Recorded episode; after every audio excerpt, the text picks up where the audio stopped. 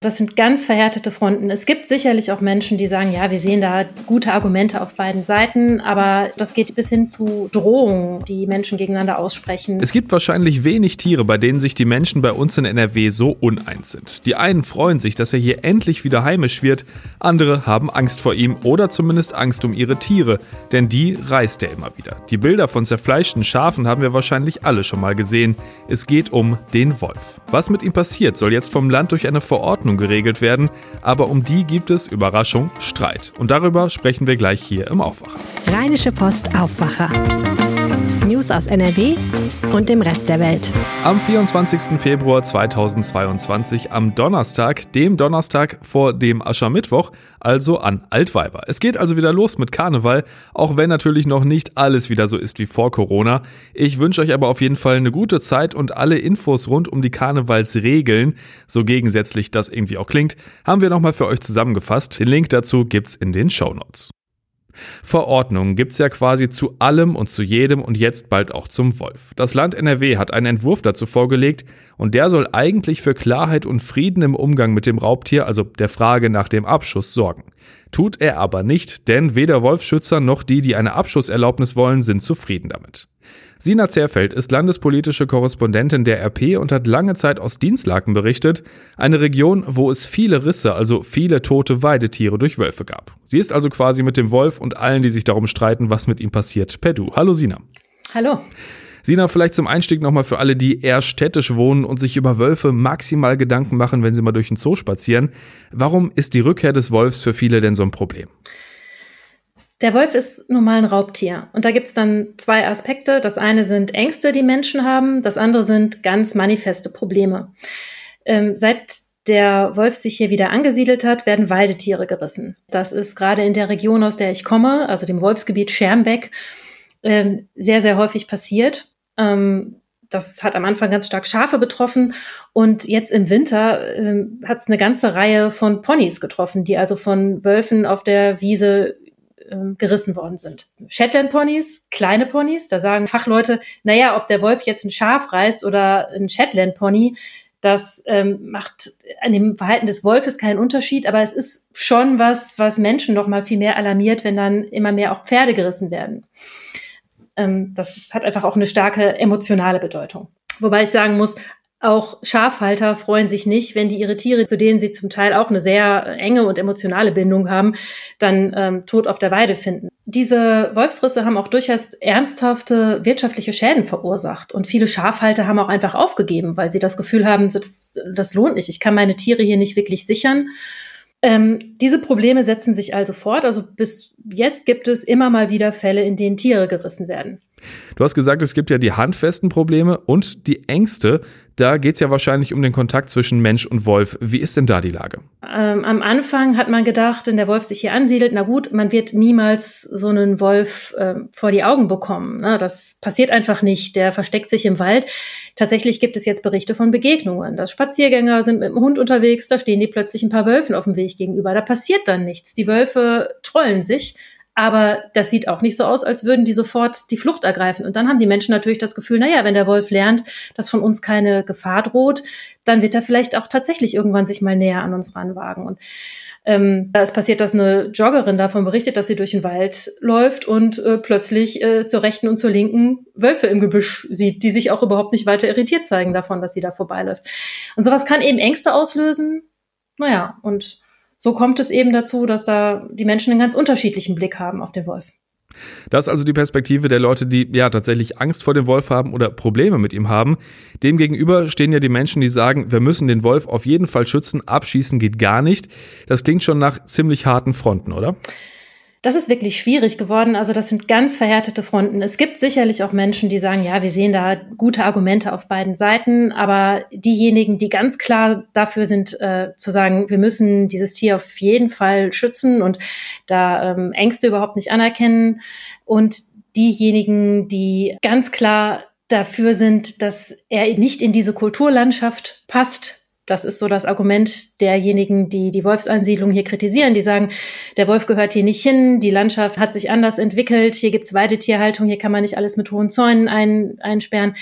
Ähm, das sind ganz verhärtete Fronten und das geht bis hin zu, zu Drohungen, die Menschen gegeneinander aussprechen und, und Schmähungen. Also das ist wirklich das ist ein ganz schwieriges Feld. Jetzt soll es eben diese Wolfsverordnung des Landes geben und da geht es ja um die Frage, die sich aus den Problemen und Ängsten ergeben, die du angesprochen hast. Wann kann bzw. wann soll ein Wolf entnommen, also geschossen oder zumindest verjagt werden? Zufrieden ist damit, ich habe es vorhin schon gesagt, ja tatsächlich keine Seite. Fangen wir mal mit den Naturschützern an. Wo sehen die die Probleme? Äh, die sagen, dass es viel zu vage ist und viel zu viel Spielraum lässt, ähm, um möglicherweise gegen den Artenschutz zu handeln. Also zum Beispiel soll das schon als problematisch gelten, wenn ein Wolf durch eine Siedlung läuft oder sich in der Nähe von äh, Gebäuden aufhält. Und die sagen, was bedeutet denn jetzt hier Aufenthalt? Und ähm, wenn jetzt ein Wolf irgendwie nachts durch eine Siedlung läuft und da nicht selbstständig die Nähe von Menschen sucht, dann sei das nicht problematisch, sondern dann sei das ein ganz natürliches Verhalten. Auch ein Wolf läuft über eine Straße. Ne? Oder ein Wolf hat keine Angst vor einem Haus, auch wenn es durch Menschen bewohnt ist. Da kann er schon mal dran vorbeilaufen oder auch häufiger mal da sein. Und die sagen, dass das viel zu drastische Maßnahmen gegen den Wolf unter Umständen ähm, die Tür öffnen würde und dass dann Verhalten problematisiert würde, was eigentlich gar nicht problematisch und für Menschen auch gar nicht gefährlich ist. Und die Gegenseite, also zum Beispiel die Landwirtschaftsverbände, denen es ja vor allem um den Schutz der Herden geht, was sagen die dazu? Die hätten sich gewünscht, dass es ganz klare Regelungen gibt, äh, ab wann ein Wolf denn jetzt als Problemwolf zu gelten hat und wann er dann tatsächlich geschossen werden darf. Und was die sich gewünscht hätten, wäre, dass man sich an der niedersächsischen Wolfsverordnung orientiert. Das hat das Land NRW auch eigentlich so angekündigt, dass man das sich so zum Vorbild nehmen wolle. Aber in der niedersächsischen Volksverordnung stehen zum Beispiel noch ganz klare Kriterien drin, wenn ein Wolf zweimal einen äh, vernünftigen Herdenschutz überwunden hat und Tiere gerissen hat, dann könnte er getötet werden. Und sowas steht alles in der nordrhein-westfälischen oder in dem nordrhein-westfälischen Entwurf für die Verordnung steht das nicht drin. Und so sagen die Landwirtschaftsverbände, ja, da wollten wir doch gerade von weg, dass jetzt jedes Mal, wenn hier ein Wolf ist, äh, wieder Behörden gucken müssen, ist dieses spezielle Tier jetzt eigentlich problematisch oder nicht. Wir wollten klare Regeln und bis jetzt stehen da jedenfalls keine drin. Du hast schon gesagt, du kommst selbst aus einer Region, in der das Thema ist, hast dich viel damit beschäftigt. Was sagst du denn jetzt zu dem Ganzen? Es ist erstmal äh, ein Entwurf Ne? Also das ist ein Entwurf und jetzt gibt es eben die Kritik daran, die Anregungen von Verbänden und damit muss sich jetzt die Landesregierung erstmal auseinandersetzen. Das Landesumweltministerium, die müssen diese Anregungen gewichten und unter Umständen einarbeiten. Jetzt da schon den Start drüber zu brechen, das wäre auf jeden Fall verfrüht, würde ich sagen. Generell muss man sagen, dass diese Verordnung ja nichts beschließen darf, was gegen höheres Recht gilt, also was gegen Bundes- oder EU-Recht geht. Und daran ist die nun mal gebunden. Kritik gibt es ja auch aus der Politik selbst, also zum Beispiel von den Grünen und der SPD, die in NRW in der Opposition sind. Der Entwurf ist also echt umstritten und kommt jetzt ja relativ kurz vor den nächsten Landtagswahlen. Wie geht's denn jetzt weiter mit dem Wolf? Also wann könnte dieser Entwurf oder eine überarbeitete Version davon beschlossen werden? Wir haben das Landesumweltministerium nach einem Zeitplan gefragt. Das Ministerium ist im Moment damit beschäftigt, die Stellungnahmen von verschiedenen Verbänden zu prüfen und äh, die werden jetzt ausgewertet ähm, und gegebenenfalls fließen Anregungen und Kritik in den neuen Verordnungsentwurf ein. Und dann ist geplant, dass das Ganze noch im kommenden Monat veröffentlicht wird. Wir werden das weiter beobachten. Vielen Dank für die Infos, Sina, und schönen Tag dir noch. Ja, danke. Tschüss. Diese Aussage wird euch jetzt wahrscheinlich nicht sonderlich überraschen, während ihr auf eurer Smartwatch diesen Podcast lauter stellt und die elektronische Zahnbürste mit dem WLAN gekoppelt ist. Aber immer mehr wird digitalisiert in unserer Welt. Was dann aber doch überraschend ist, was plötzlich digital funktioniert. Vodafone aus Düsseldorf und E.ON aus Essen tun sich jetzt für was Neues zusammen. Wasserzähler sollen nämlich mit Mobilfunk ausgestattet werden. Was das bringen kann, weiß Wirtschaftsredakteur Reinhard Kowalewski. Hallo Reinhard. Ja, ich grüße dich. So, erstmal die Frage, äh, warum in aller Welt kommt man darauf, Wasserzähler mit Mobilfunk auszurüsten? Naja, also Wasserschäden an Häusern können sehr teuer sein. E.ON schätzt, dass rund drei Milliarden Euro pro Jahr an Kosten entstehen wegen Wasserschäden, Leitungswasserschäden.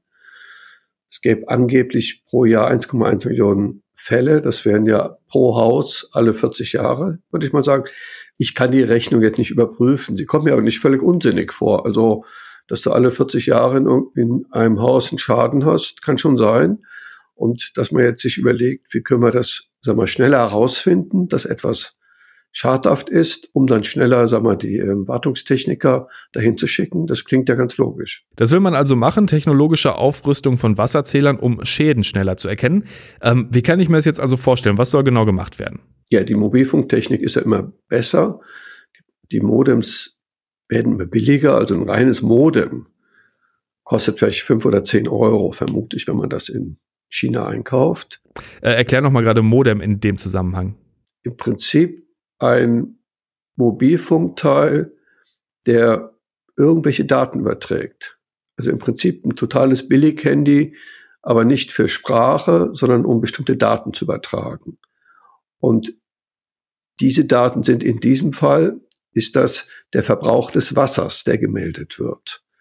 Und wenn das überdurchschnittlich viel ist, zwar nicht nur mal eine Stunde, denn dann bedeutet das vielleicht, dass einer ganz lange duscht, sondern tagelang oder wochenlang, dann ergibt sich für den Rechner, der diese Impulse auffängt, dass er eine Warnung verschickt und sagt, Achtung, da könnte ein Wasserschaden sein.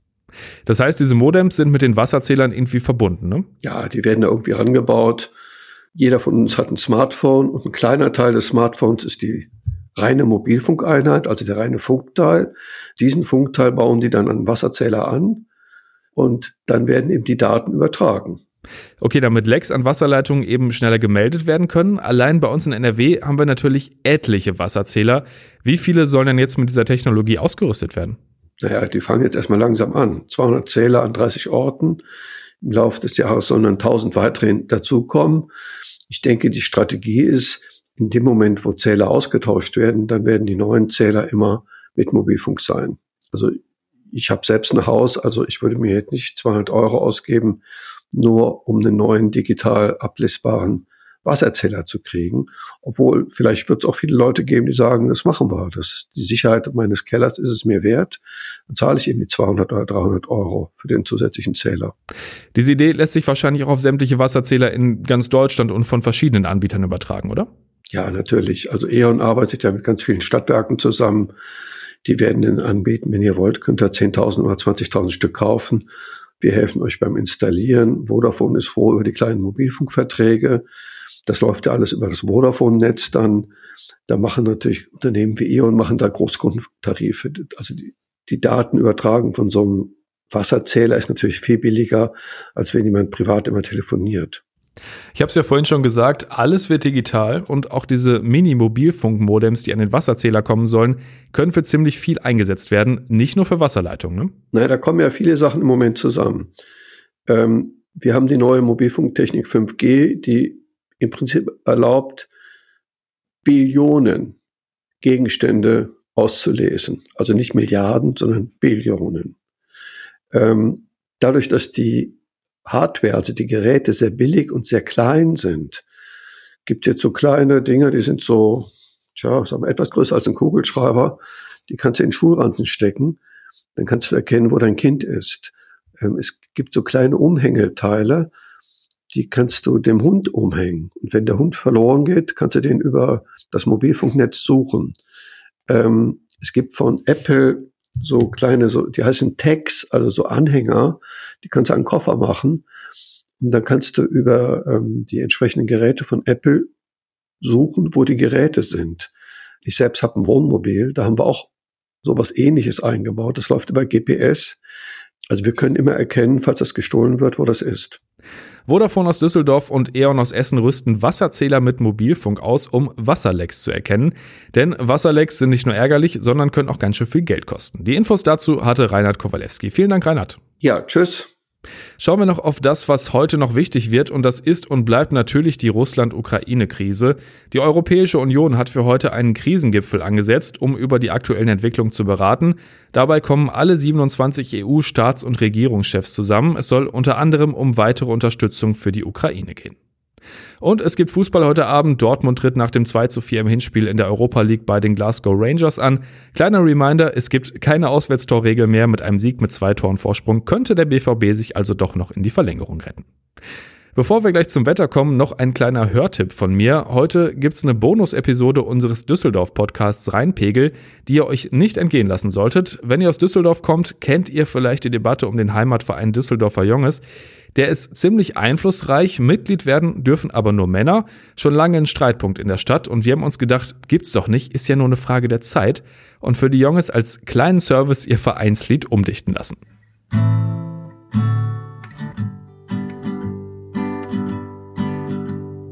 Nirgends ob de schöne Welt mich dat Leben so gefällt, als wo ich min Heimat fang, als düse Mädchen oder Jung, als wo ich min Heimat fang, als düse Mädchen oder Jung.